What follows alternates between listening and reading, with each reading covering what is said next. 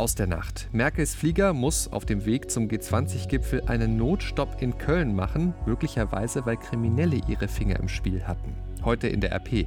Die Hintergründe der Stellenstreichungen bei Bayer und das kommt auf uns zu. In Aachen wird heute ein rein elektrischer LKW vorgestellt. Heute ist Freitag, der 30. November 2018. Der Rheinische Post Aufwacher. Der Nachrichtenpodcast am Morgen. Schönen guten Morgen. Mein Name ist Henning Bulka. Hier kommt unser akustischer Nachrichtenüberblick für euren Start in diesen Freitag. Und da gab es gestern Abend ganz schöne Aufregung an Bord der Regierungsmaschine von Kanzlerin Angela Merkel. Eigentlich sollte es ein ganz normaler Langstreckenflug sein für die Kanzlerin mit ihrem Mann und der Delegation zum G20-Gipfel nach Buenos Aires in Argentinien. Eigentlich. Denn aus dem Standardflug, da wurde nichts. Wegen eines schwerwiegenden technischen Defekts, da musste die Maschine ihren Flug abbrechen und in Köln landen.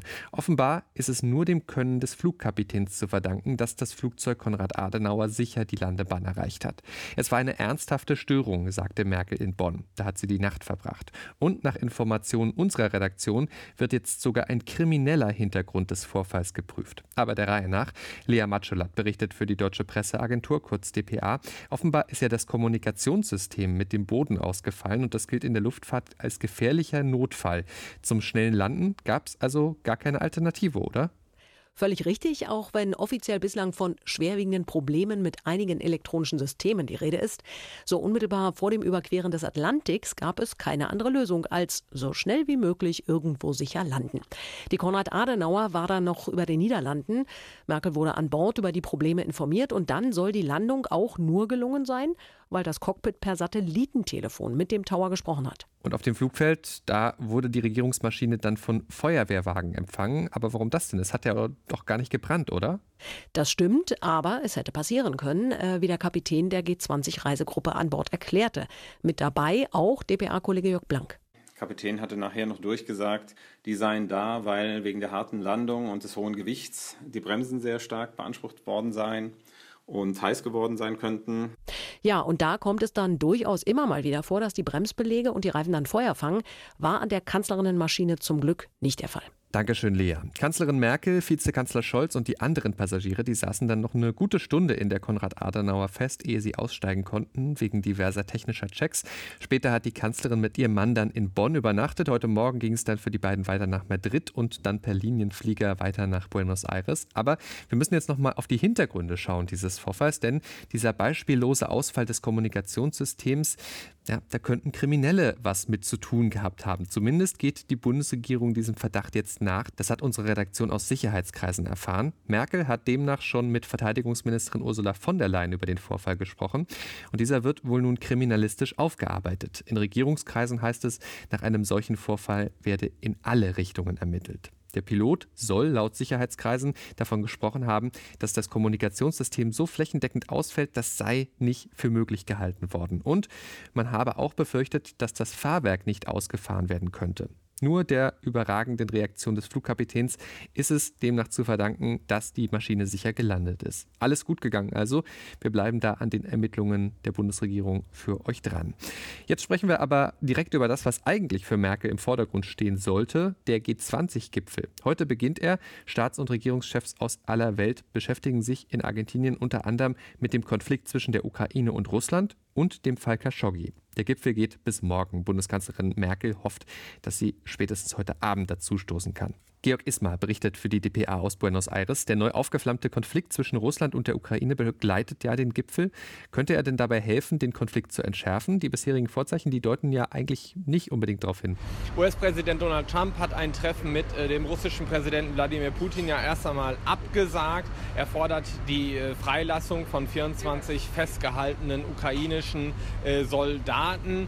Und es wird jetzt darauf ankommen, ob man vielleicht bei diesem Treffen auch in den vielen bilateralen Gesprächen wird auf äh, Putin einwirken können, um eine weitere Verschärfung dieser Krise zu vermeiden. Im vergangenen Jahr, da hat der G20-Gipfel Hamburg lahmgelegt. Es gab Ausschreitungen bei Protesten gegen den Gipfel. Wie sieht es da in Buenos Aires aus?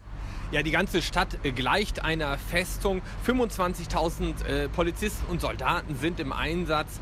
Die Innenstadt hermetisch abgeriegelt. Der Freitag wurde zu einem Feiertag erklärt. Der Bus- und Bahnverkehr wird eingestellt, auch damit nicht allzu viele Demonstranten anreisen können. Ich war beim Protestcamp unterwegs. Dort sind auch äh, Demonstranten aus Deutschland, die schon in Hamburg dabei waren. Die Menschen hier sind relativ empört über die hohen Kosten dieses Gipfels, denn Argentinien ist in einer tiefen Krise. Menschen haben ihre Jobs verloren hohe Inflation und da kommt dieser Gipfel natürlich äh, zur Unzeit und man kann nur hoffen, dass es friedlich bleibt. Der Bericht von Georg Ismar, besten Dank. Die Aufmerksamkeit gestern Abend lag in den deutschen Nachrichten auf Merkels Anreiseprobleme zum G20-Gipfel. Dabei sind streng genommen im Bundestag die wichtigeren Dinge passiert. Das Parlament hat nämlich zahlreiche Gesetzesänderungen beschlossen. Bis nach Mitternacht ging die Sitzung. Unter anderem hat der Bundestag eine Grundgesetzänderung auf den Weg gebracht, damit der Bund künftig die Digitalisierung an Schulen mitfinanzieren kann. Dann ist die Mietpreisbremse verschärft worden. Mieten dürfen damit nicht mehr so stark steigen, auch nicht, wenn die Wohnung modernisiert wird. Und ein echter Aufreger im Vorfeld. Ferkel dürfen zwei weitere Jahre lang ohne Betäubung kastriert werden. Das geplante Verbot der Methode ist auf Anfang 2021 verschoben worden, trotz Protesten von Tierschützern. Außerdem ging es nochmal ums Geld. Die Beitragssätze zur Pflegeversicherung steigen ab Januar um 0,5 Prozentpunkte. Damit werden gut 3 Prozent des Bruttolohns fällig, bei Kinderlosen sogar noch ein bisschen mehr. Der Bund erhofft sich jährliche Mehreinnahmen von 7,6 Milliarden Euro für die Pflegekassen. Und auch Zuwanderung war ein Thema über Nacht im Bundestag. Das Parlament hat den geplanten Migrationspakt der Vereinten Nationen begrüßt und zugleich die Wahrung der nationalen Souveränität bekräftigt. Der Pakt entfalte keinerlei rechtsändernde oder rechtssetzende Wirkung, heißt es in einem beschlossenen Entschließungsantrag von Union und SPD.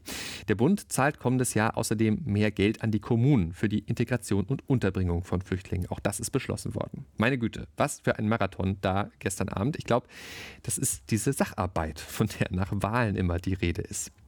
Schauen wir auf das, was ihr heute ganz groß in der RP lest. Und da steht eine Firma hier aus NRW ganz groß im Fokus. Bayer.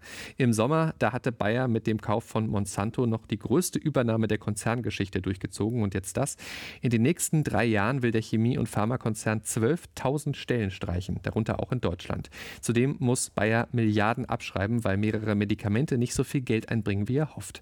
Wie konnte das so weit kommen? Mein Kollege Daniel Fiene hat darüber mit RP-Wirtschaftschefin Antje Höning gesprochen. 12.000 Stellen werden abgebaut. Was steckt dahinter? Bei Bayer kommen viele Probleme zusammen. Zum einen hat der Konzern mit der Monsanto-Übernahme mehr Schwierigkeiten als erwartet. Zum anderen hat er Baustellen aus der Vergangenheit. In der Pharma-Pipeline sind nicht genug neue Pillen und äh, Übernahmen aus der Vergangenheit bei rezeptfreien Arzneien rächen sich. Auch Stellen in Deutschland sind betroffen. Worauf müssen sich die Mitarbeiter auch hier in Nordrhein-Westfalen einstellen? Ja, Bayer hat zur großen Überraschung mitgeteilt, dass ein großer Teil des Stellenabbaus, ein signifikanter Teil, auf Deutschland entfällt, nennt aber noch keine Zahlen. Immerhin konnte der Betriebsrat erreichen, dass der Kündigungsschutz verlängert wird bis zum Jahr 2025. Doch es wird da viele Programme geben, um die Mitarbeiter zu streichen, die Stellen zu streichen, auch in Leverkusen, auch in Wuppertal. Dafür ist es schon angekündigt. Wie sind da jetzt die Reaktionen? Ja, die Politik ist alarmiert. Der Bürgermeister von Dormagen wirft dem Konzern bei uns in der Zeitung vor, die internationale Expansion auf dem Rücken der Beschäftigten auszutragen. Der NRW-Wirtschaftsminister Andreas Pinkwart ist äh, besorgt über den Pharmastandort NRW und will nun versuchen, möglichst viel Forschung von Bayer hier im Land zu halten und neue Forschung anzulocken wie muss man diesen Kahlschlag denn jetzt einordnen? Wir haben schon gerade gehört, dass auch die Monsanto-Übernahme ähm, eine Rolle spielt. Einige sagen, wenn man jetzt zum Beispiel die Reaktion sich in sozialen Netzwerken anschaut, kein Wunder. Ähm, muss man sich um den Gesamtkonzern Sorgen machen oder ist das jetzt ein ganz natürlicher Vorgang? Bayer legt großen Wert darauf, dass die Probleme nichts mit den 9300 Glyphosat-Klagen in den USA zu tun haben. Gleichwohl muss man sich um den Konzern schon Sorgen machen. Er hat einst Monsanto übernommen, um kein Übernahmekandidat zu werden. Jetzt hat sich der Börsenwert mehr als halbiert gegenüber dem Höchststand. Bayer ist mehr denn je in Gefahr. Antje Höning im Gespräch mit Daniel Fiene. Ich wünsche es euch nicht, aber wenn ihr heute ausgerechnet vorm Wochenende eine Stunde länger bleiben müsst auf der Arbeit, weil diese eine dringende Sache da unbedingt noch passieren muss, seid euch sicher, ihr seid nicht alleine. Im Gegenteil. Letztes Jahr haben die Beschäftigten in Deutschland so viele Überstunden gemacht wie seit 2007 nicht. Insgesamt waren es 2,127 Milliarden Überstunden, die Hälfte davon unbezahlt. Diese Zahlen stehen in einer Antwort der Bundesregierung auf eine Anfrage der Linksfraktion. Und unserer Redaktion liegt diese Antwort vor. Die Linken kritisieren die Zahlen, nennen sie skandalös und fordern unter anderem, dass die gesetzliche Wochenhöchstarbeitszeit abgesenkt wird von 48 auf 40 Stunden. Mehr Hintergründe liest ihr dazu heute bei uns. Schauen wir noch auf das, was heute wichtig wird. Heute Abend endet die Vorstellungsrunde der Kandidaten für die Nachfolge von Angela Merkel an der Spitze der CDU. In Berlin gibt es die letzte von acht Regionalkonferenzen. Noch einmal präsentieren sich dort Generalsekretärin Annegret Kamp-Karrenbauer, der ehemalige Unionsfraktionschef Friedrich Merz und Bundesgesundheitsminister Jens Spahn, den Parteimitgliedern. Die Große Koalition will heute im Bundestag eine Senkung des Arbeitslosenbeitrags beschließen und einen Ausbau der Weiterbildung durch die Bundesagentur für Arbeit. Mit dem Qualifizierungschancen Chancengesetz soll Weiterbildung von Beschäftigten im digitalen Wandel unabhängig von Ausbildung, Alter und Betriebsgröße ermöglicht und damit auch verbreitert werden. Der NRW-Landtag debattiert heute Vormittag darüber, wie Gewalt gegen Frauen und Mädchen verhindert werden kann. Die Regierungsfraktionen von CDU und FDP haben dafür eine aktuelle Stunde beantragt. Auslöser ist der internationale Tag gegen Gewalt an Frauen.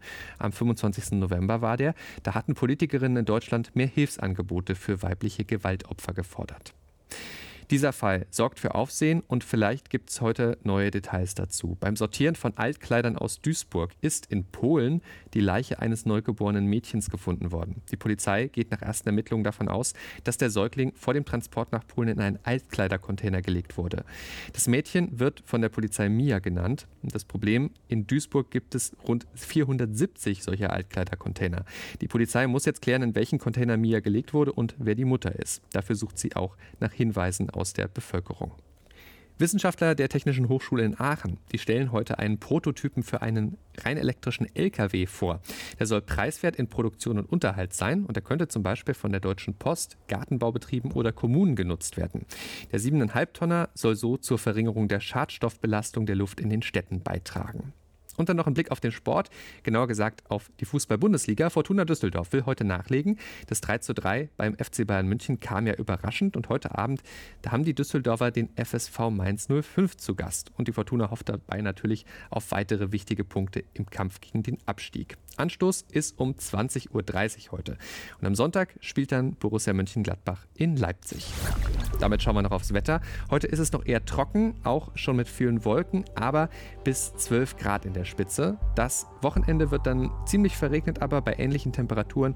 Am Sonntag sind sogar Gewitter drin. Es ist also wirklich Herbst, aber der Regen, der tut Natur und Flüssen vermutlich auch mal richtig gut. Das war der Rheinische Postaufwacher vom 30. November 2018. Ich bin Henning Bulka, habt jetzt einen guten und erfolgreichen Freitag und dann ein schönes Wochenende. Wir sind mit dem Aufwacher Montag früh wieder für euch da. Bis dahin. Ciao, ciao. Mehr bei uns im Netz www.rp-online.de